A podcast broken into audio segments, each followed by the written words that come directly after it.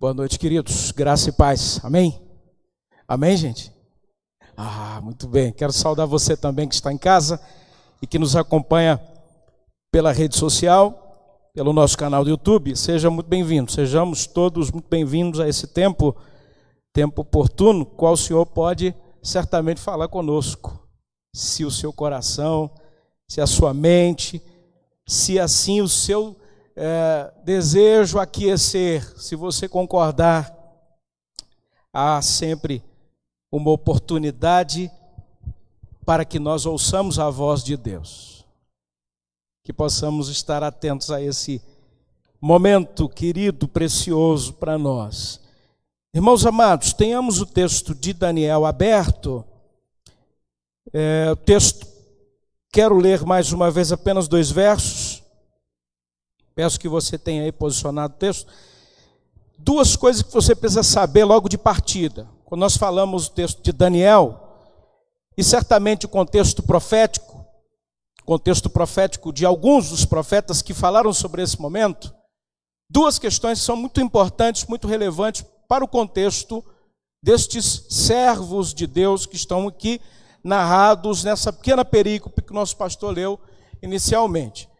A primeira coisa que você precisa saber é que Judá estava em cativeiro, estava fruto de uma deportação forçada, estava cativa na Babilônia, em cumprimento aos muitos avisos dados pelos eh, profetas bíblicos sobre o destino desastroso de Israel em razão de seus pecados contra Deus.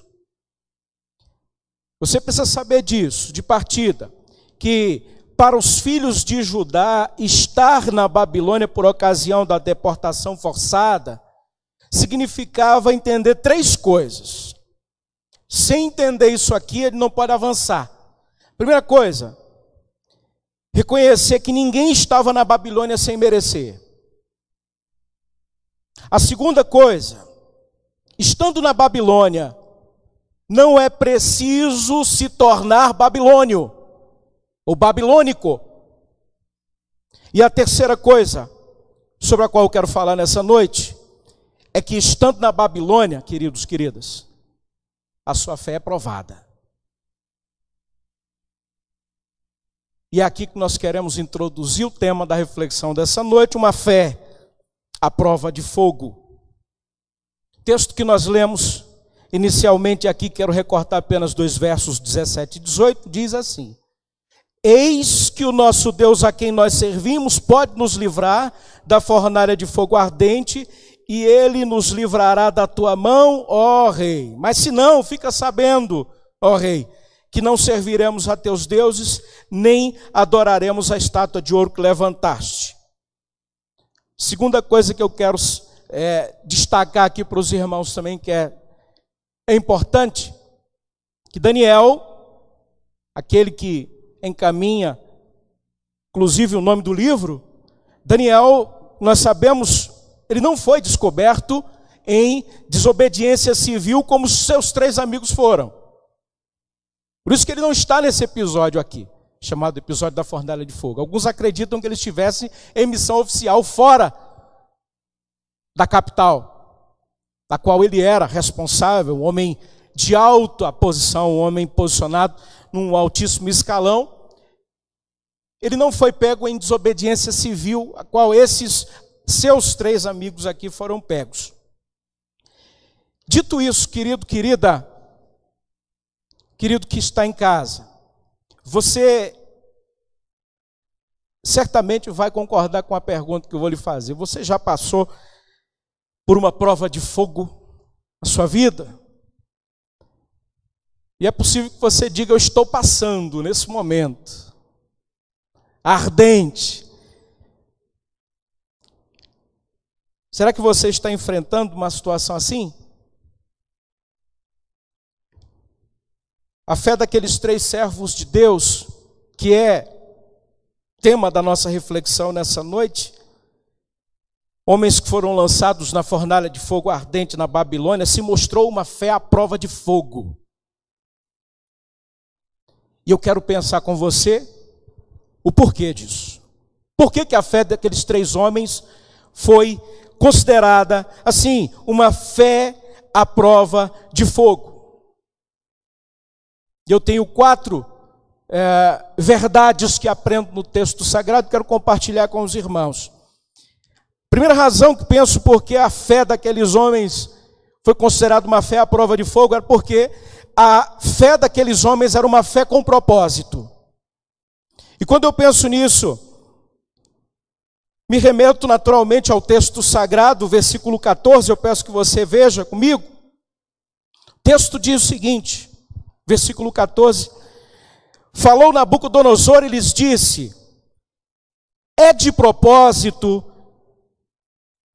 é de propósito que vocês, versículo 14, portanto, é de propósito, ó Sadraque, Mesaque e Abdinego, que vocês, que vós, não servis a meus deuses, nem adorais a estátua que levantei?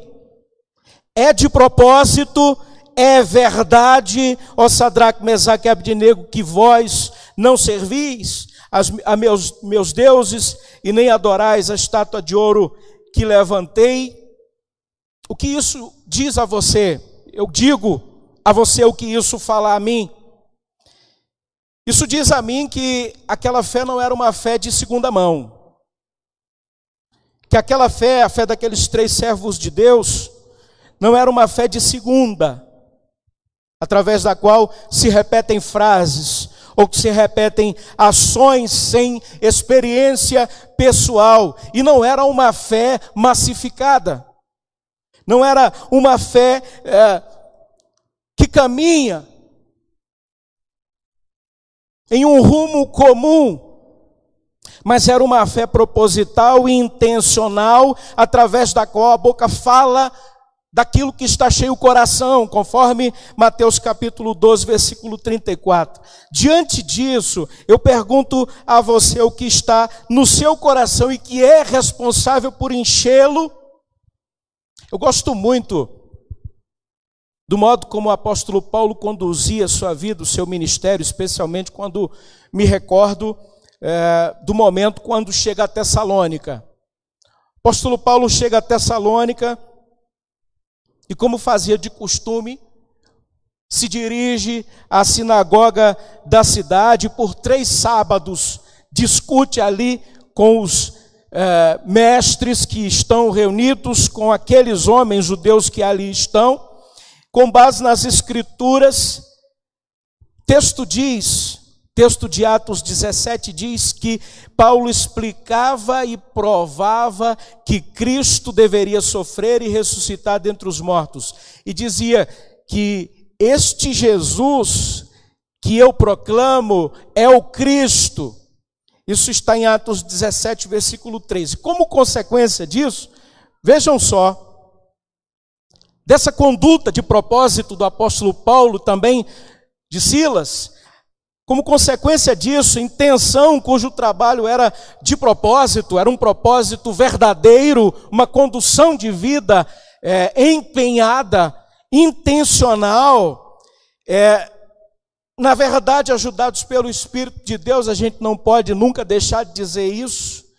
Diz o texto de Atos 17 que alguns judeus foram persuadidos, assim como muitos gregos piedosos e muitas mulheres de alta posição. Mas o acréscimo que eu quero lhe fazer acerca desse episódio que gosto muito, que chama a atenção, está um pouco mais adiante, está nos lábios de judeus é, invejosos, tomados de um determinado sentimento de inveja no verso 6 de, de Atos 17, há o registro diz o seguinte: Estes que têm transtornado o mundo chegaram também aqui, os quais Jason hospedou. Todos estes procedem contra os decretos de César, afirmando ser Jesus outro rei.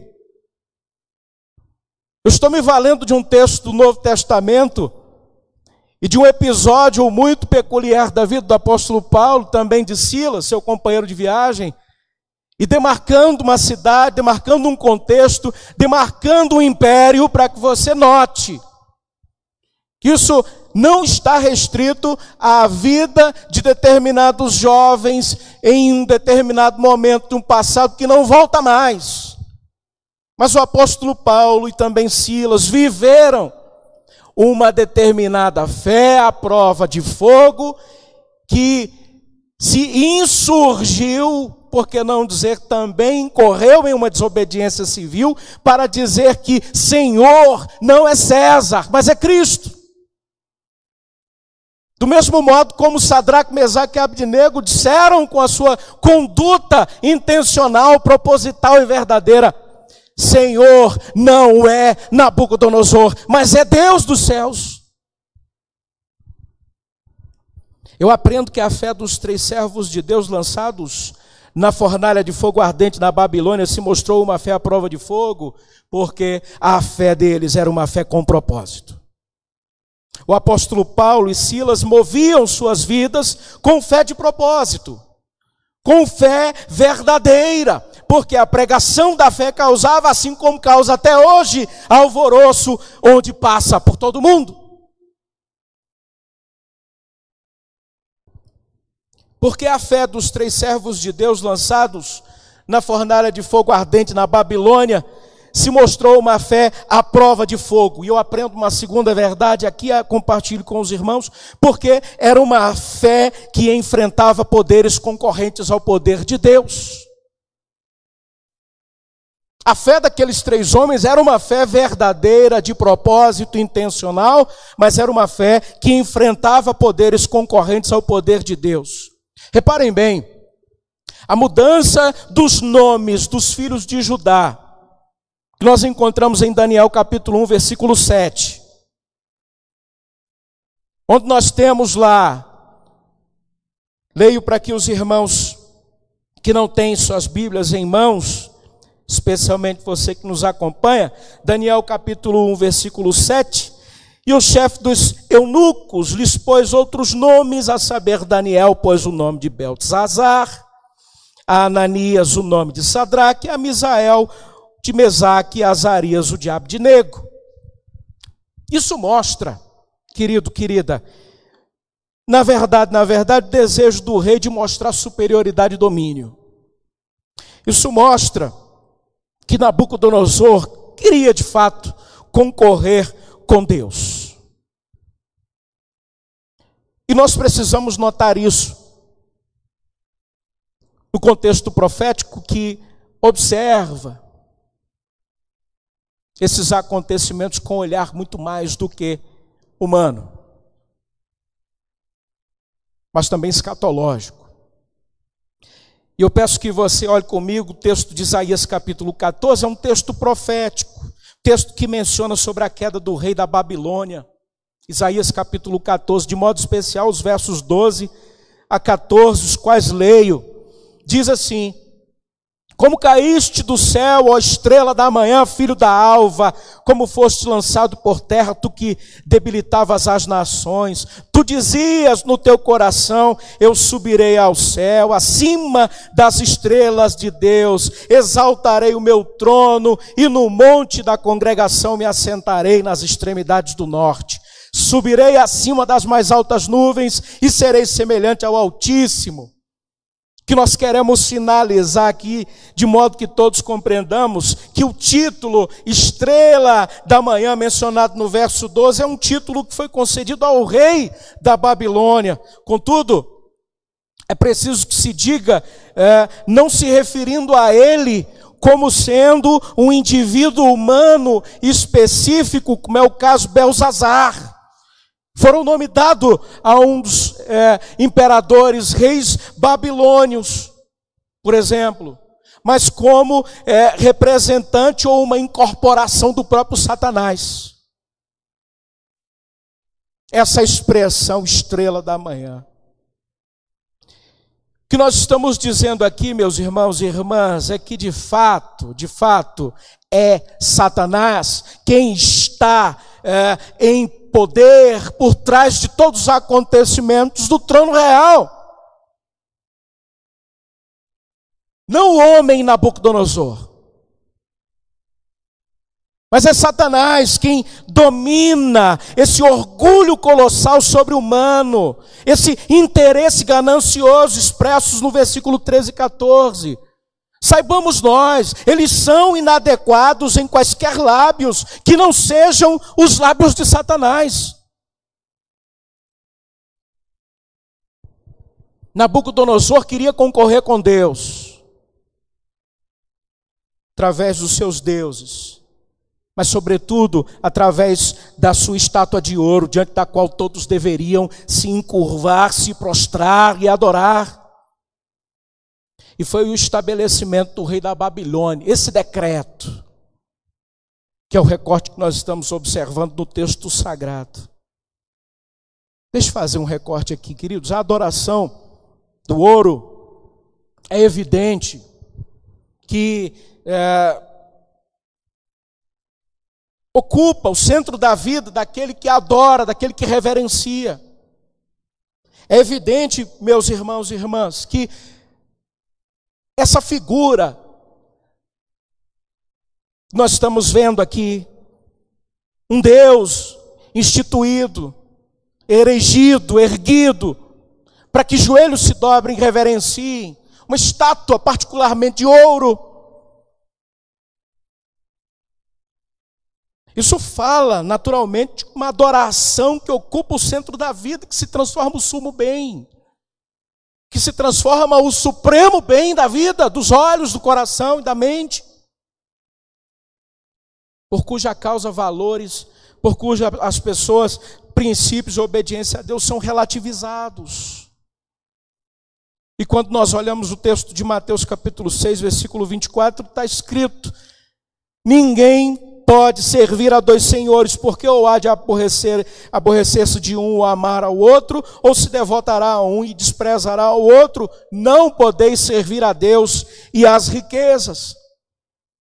E nós que precisamos nos relacionar com Mamon, me perdoem pela palavra relacionar, mas o que eu quero dizer é que você e eu, hoje, na sociedade contemporânea capitalista que vivemos, não conseguimos viver sem dinheiro.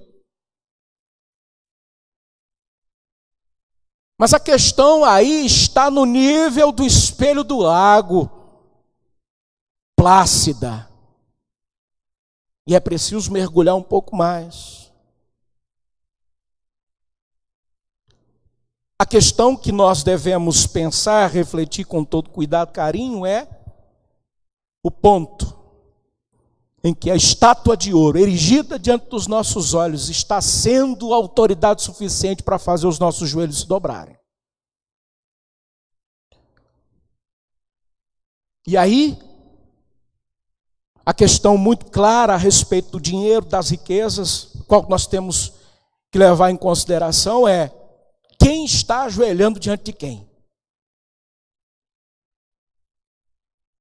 Porque, como mordomos e bons mordomos que somos de Deus, o nosso papel inapelável é colocarmos mamão de joelhos diante de Deus. Amém? O nosso papel é submeter tudo o que chama bem, riqueza, poder, autoridade ao domínio e obediência à mente de Jesus. Esse é o nosso papel como bons mordomos. Nós precisamos fazer mamão estar de joelhos.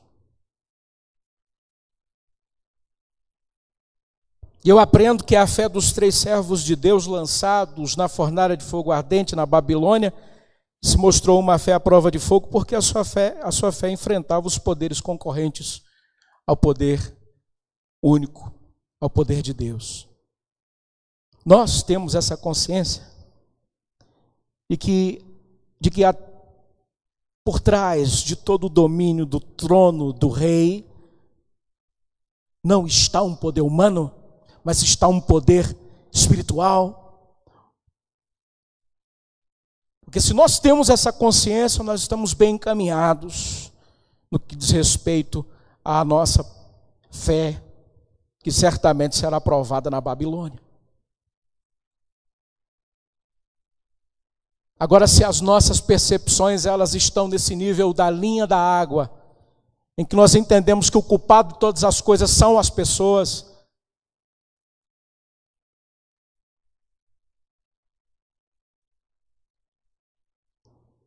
e que essas pessoas são assim porque simplesmente são assim, nós estamos ainda na linha da água.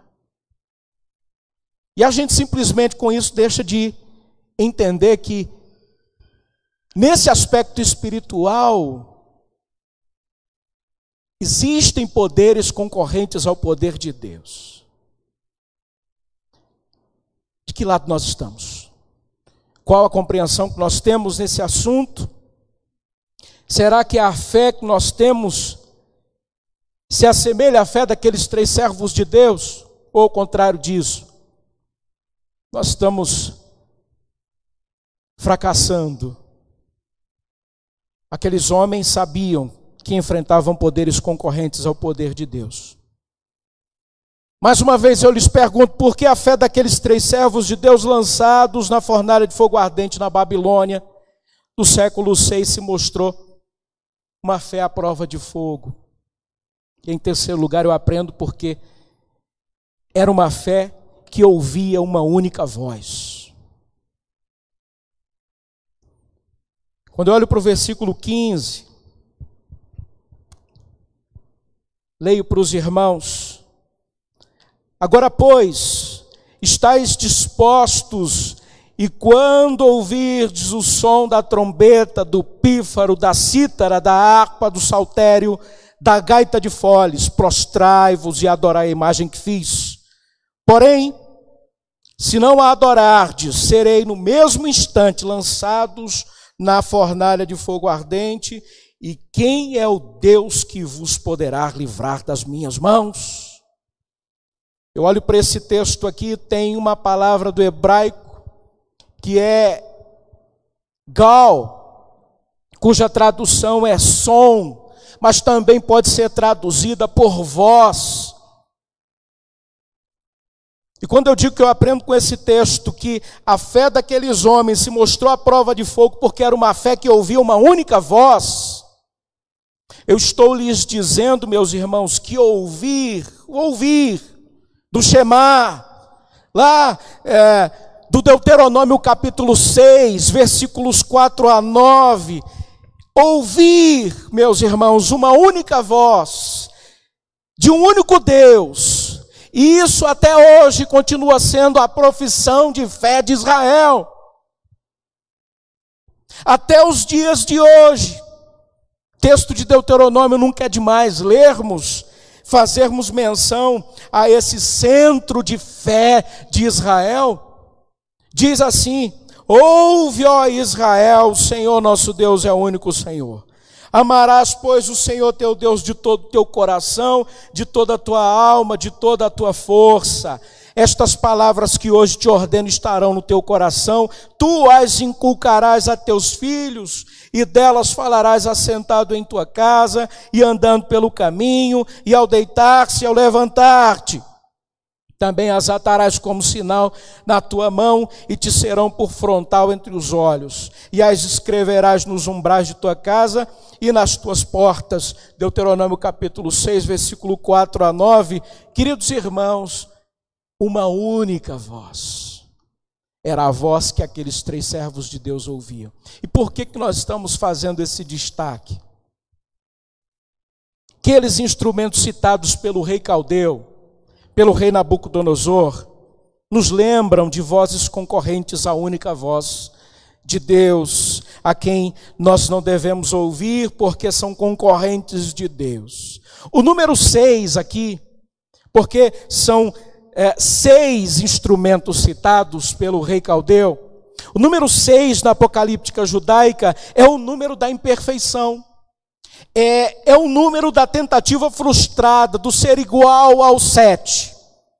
É o número que tenta ser o perfeito, conforme a mesma compreensão do judaísmo, o número sete é o número da perfeição. Essa compreensão da apocalíptica judaica está nos textos de, eh, de, Apocalipse, estão nos textos proféticos daqueles que remetem dois, 200 anos antes de Cristo e 200 anos depois, portanto, num período de 400 anos. Fato, queridos irmãos e irmãs, que o contexto de cativeiro aqui, preciso que se diga, é um contexto psicologicamente forte. Muitos momentos, muitos momentos, pode trazer confusão aos ouvidos, ao entendimento, aos sentimentos, e sugerir um reforço aos hábitos, do modo como que é, os sons, os sons dos instrumentos poderiam ser usados ou poderiam é, ser traduzidos para alguns ouvidos como um louvor de Deus. Quando na verdade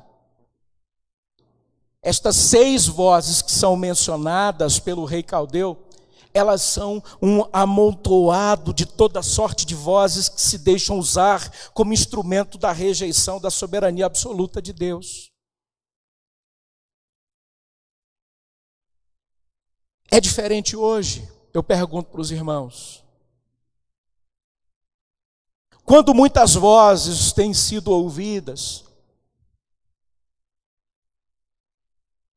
E alguns sequer atinam para o fato de que a única voz que deve ser ouvida é a voz de Deus. Ouvem muitas vozes. Ouvem numa multidão de confusão, um amontoado de sons indiscerníveis. Não é diferente hoje como também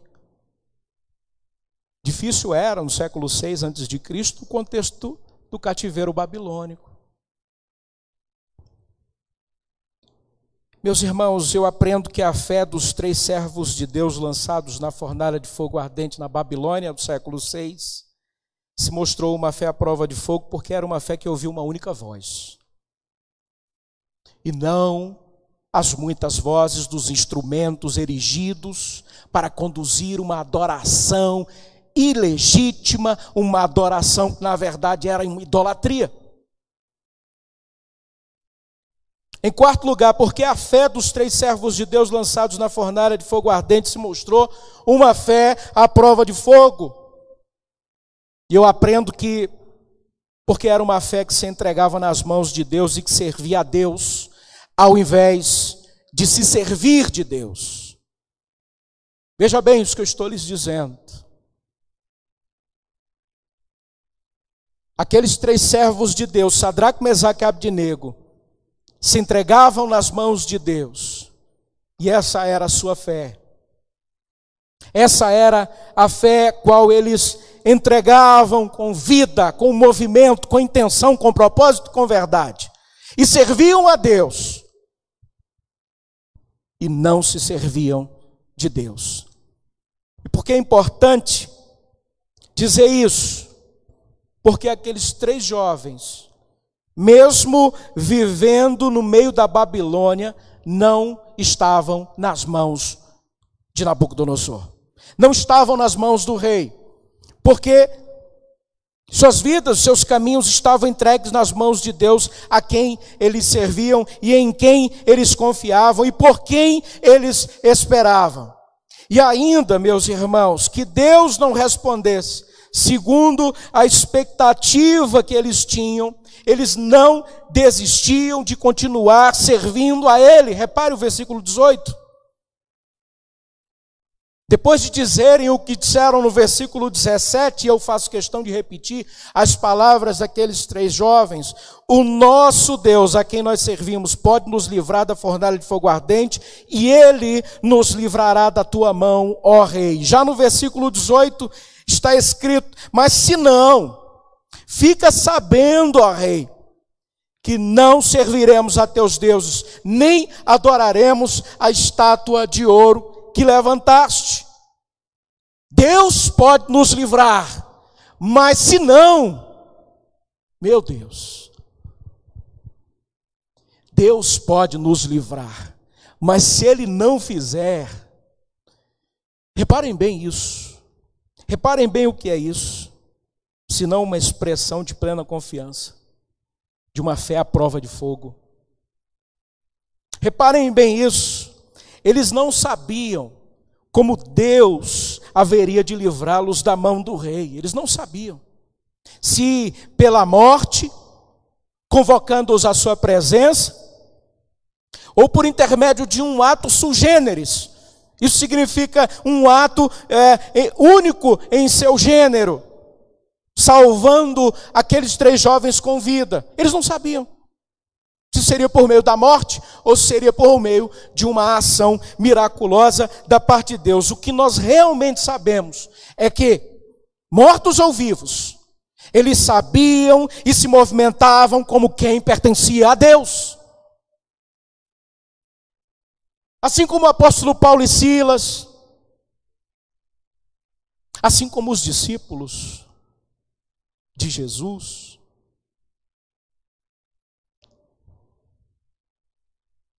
era excessivamente, meus irmãos e irmãs, arriscado e absolutamente estranho que aqueles três jovens filhos de Judá andassem na contramão da massa adoradora de deuses e estátuas de ouro. Isso acontecia simplesmente porque ouviam uma outra voz. Eles ouviram uma única voz, a voz de Deus. Essa é a única razão pela qual aqueles três jovens se encaminhavam numa contramão massiva de uma adoração basicamente monobloco, a crítica em direção a um Deus falho, falido, ainda que feito de um material precioso, nobre metal. Aqueles jovens ouviam uma única voz a voz de Deus. Aquela era uma fé que se entregava, que se entregava nas mãos de Deus e que servia a Deus ao invés de se servir de Deus. Por isso, queridos irmãos e irmãs, é preciso que nós reflitamos muito bem, consideremos muito bem o que é uma fé à prova de fogo. A próxima vez que nós cantarmos eh, dizendo se Deus fizer, Ele é Deus. Se não fizer, Ele é Deus, Ele continua sendo Deus. É muito importante, queridos irmãos, porque senão nós é, não estaremos nos submetendo à mão de Deus, ou nós não estaremos nos entregando à mão de Deus para servi-lo de todo o coração, ao invés disso, nós é, estaremos nos juntando às muitas vozes que se deixam usar como instrumentos da rejeição da soberania absoluta de Deus, quando cá para nós, meus amados, nós somos convidados a nos aproximarmos da pureza do significado da dependência de Deus, em cuja expressão declarada no versículo 16 que você tem em mãos aí, acaba por assentar no coração de todos nós, de todo servo de Deus, algo que aqueles jovens sabiam muito bem. Que a fé falada sempre será consequência da fé vivida. E diante disso, observe a convicção com a qual eles disseram no versículo 16: Ó oh, Nabucodonosor, nós não precisamos defender-nos diante de ti. Aonde que um de nós diante da mesma situação, haveria de ousadamente dizer: Eu não tenho uma palavra a dar em minha defesa. Se nós já não teríamos juntado todo o arcabouço jurídico,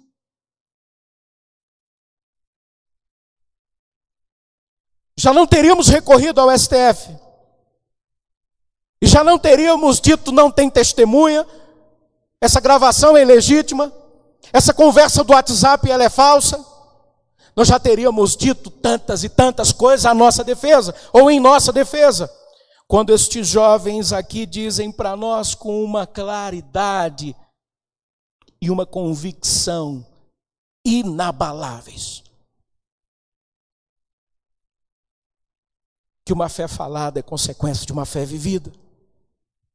Que acerca dessas coisas a gente não precisa se defender diante de você ó rei babilônio.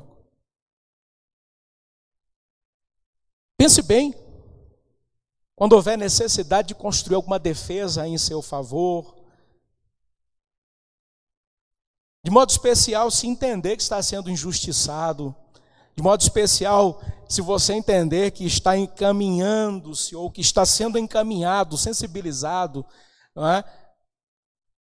a entrar em alguma fornalha de fogo ardente, se é que você já não está dentro de uma. Pense bem que palavras cabíveis nesse momento não são palavras de autodefesa, não são.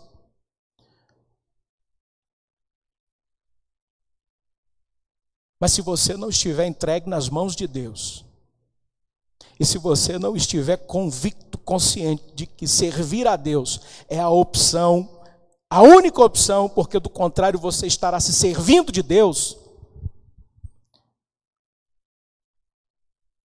não pense que a fornalha de fogo será um passeio. Não pense que a fornalha de fogo será um mero chumaço nos pelos do braço com tudo que isso queira significar. E eu caminho para a conclusão dessa reflexão breve. Afirma uma sábia sentença referindo-se à marcha dos soldados. Diz o seguinte: se alguém marcha com outro passo, é porque houve um outro tambor. Se alguém marcha com outro passo, é porque houve um outro tambor. A sua fé é a prova de fogo? Vem cá, o bumbo que nós estamos ouvindo, que marca o passo da nossa marcha, está nas mãos de Deus. Amém, irmãos? É preciso entender isso.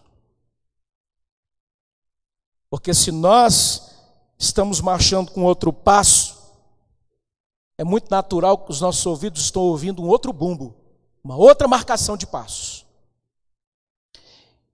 E a questão é que se deve se levantar não é meramente uma questão que nós estamos com problemas na nossa saúde auditiva. Nós temos problemas mentais. Não é isso. É que o ouvido já se acostumou a ouvir essa outra cadência. É que o coração já se acostumou a andar compassadamente, equivocadamente. É que a vida já está direcionada para outro rumo, para outro ritmo, para outro projeto, para outra vida, para outra vivência. Quando nós somos chamados a ouvirmos uma única voz, a voz de Deus. Quando nós somos convocados a marcarmos um só passo, e não outro. O passo cujo nosso capitão, nosso capitão Cristo, nos chama a compassarmos com Ele. Que seja o tempo, meus irmãos e irmãs, oportuno para crer em Deus. Que seja o tempo para crer de todo coração depositar sua fé no Senhor nesse presente contexto que não deixa de ser tão difícil quanto aquele da Babilônia do século VI. A sua fé é prova de fogo? Que Deus nos abençoe. Em nome de Jesus. Amém. Vamos orar? Ponha-se de pé, por gentileza.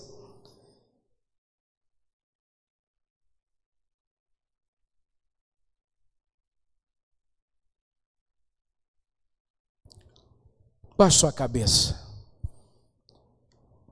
Querido Deus, bendito é o teu nome, maravilhoso, exaltado.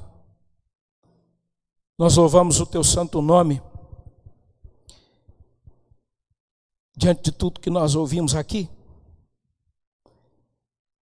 nosso desejo, Senhor meu Deus, é nos submetermos à, à excelência da pureza da tua maravilhosa vontade, da tua palavra. Quando nós somos chamados, termos uma fé de propósito, de verdade, de convicção. Nós somos levados a entendermos que a nossa fé habilitada por Deus, trabalha contrária a poderes que são concorrentes aos poderes de Deus. E é maravilhoso, Senhor, e Deus Pai bendito, que nós somos chamados a ouvir a tua voz, a tua voz, Senhor. E que nós somos sensibilizados pelo teu Espírito que a nossa fé será fé à prova de fogo, quando nós dependermos de Deus, nos abandonarmos nas mãos de Deus, servirmos a Deus e não nos servirmos de Deus. Oh Deus bendito, como é bom saber que a tua voz ressoa como um trovão, mas também é mansa e suave como uma brisa. Como é bom saber, ó Pai bendito, que nós estamos num contexto adverso, difícil, problemático. Como é bom saber que Pessoas que te serviram pela história também viveram momentos assim e foram fortalecidos e prevaleceram e triunfaram contigo. Nos momentos mais difíceis de suas vidas, momento em que a fé foi provada, se mostrou a prova de fogo. Cá estamos nós, Senhor. Já há muitos dias de pandemia, Alguns certamente estão com o coração mais insensível, mais duro. E nesse momento, ó Deus, estão necessitados da tua misericórdia para que o seu coração possa de novo entender que o Senhor faz todas as coisas, os teus meios, o Senhor pode todas as coisas, os teus meios são incríveis como aqueles jovens sabiam que podiam esperar em ti, mas não sabiam como tu farias. Se o Senhor os livraria pelo caminho de convocá-los à tua presença, o Senhor os livraria por intermédio de um ato maravilhoso e miraculoso. Nós também não sabemos. Mas quer seja uma coisa ou outra, assim como eles, nós também temos a convicção de que somos teus pertencemos ao Senhor. Quer morramos ou vivamos, pertencemos ao Senhor, somos do Senhor. Aqueles, ó Deus e Pai, que estão mais sensibilizados e que estão compreendendo o momento de vida, um momento que seja de perseguição, um momento de prova, e que entenderam essa palavra, nós te suplicamos também de igual forma, ó Deus, que o Senhor os fortaleça, que o Senhor clareie o caminho e que o Senhor é, faça com que essa mensagem possa ser assim possibilitada de ser entregue a outros, a terceiros, a outros, tantos quantos possa ser possível, ó Deus, para que o coração seja alentado. Porque a fé de um, a fé de um só, não está sendo provada, mas a fé de todos nós. Porque nós somos a igreja do Senhor. E por isso nós podemos dizer unissonamente: Bendito seja o nome do Senhor pelas lutas, bendito seja o teu nome pelas fornalhas, bendito seja o nome do Senhor, porque podemos ousadamente caminhar na contramão da massividade e podemos viver, depois falar de tudo quanto o Senhor tem feito. Que seja assim, ó Deus, bendito Deus. Estes que aqui estão, todos quantos estão nos assistindo e todos os outros que poderão assistir posteriormente, que seja assim. Convicção que tenhamos o Senhor prevalece nas nossas vidas. Se o Senhor quiser, o Senhor pode nos livrar. Mas se não, bendito seja o teu nome. Grande Deus, maravilhoso, forte, Consolador e Príncipe da paz, nós te adoramos, hoje e para sempre.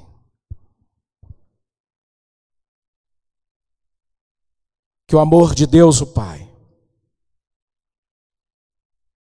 que a graça bendita do Senhor Jesus, que as doces consolações e a comunhão do Espírito permaneçam conosco, agora e para sempre. Amém.